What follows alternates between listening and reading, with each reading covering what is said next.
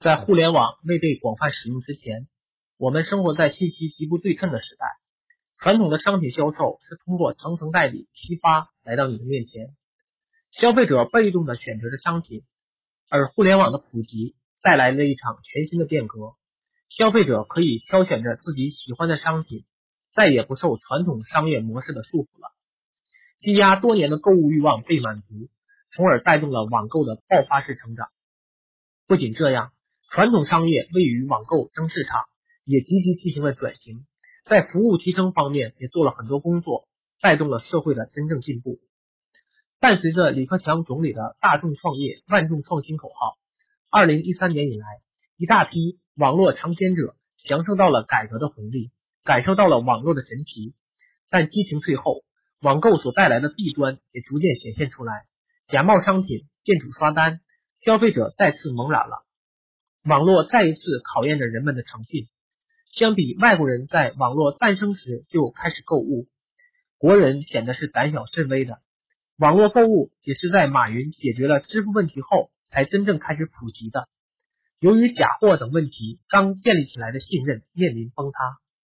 那到底什么样的产品和什么样的载体能真正启动互联网加，能给消费者带来真正的消费体验呢？答案就是生态农业产品加微信。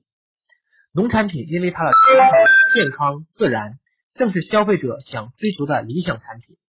谁想不谁不想？试想，谁不愿意尝到来自全国无污染地区的新鲜农产品，为自己的健康负责呢？担负起这个使命的只有互联网。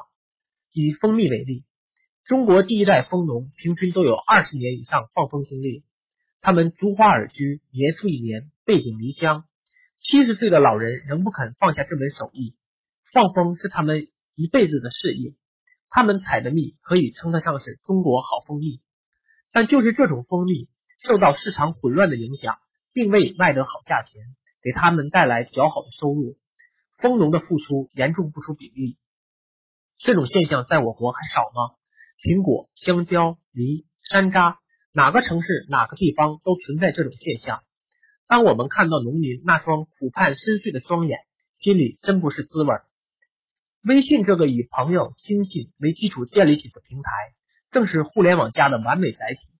微信主打信任派，拉近朋友间的距离，让陌生人变为熟人更加容易高效。而借助微信，通过以信任建立起来的朋友圈，就会为产品迅速找到市场，快速传播，让消费者买到更多健康的产品。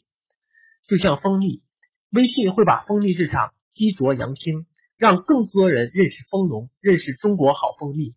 这才是互联网时代的使命。互联网加农业。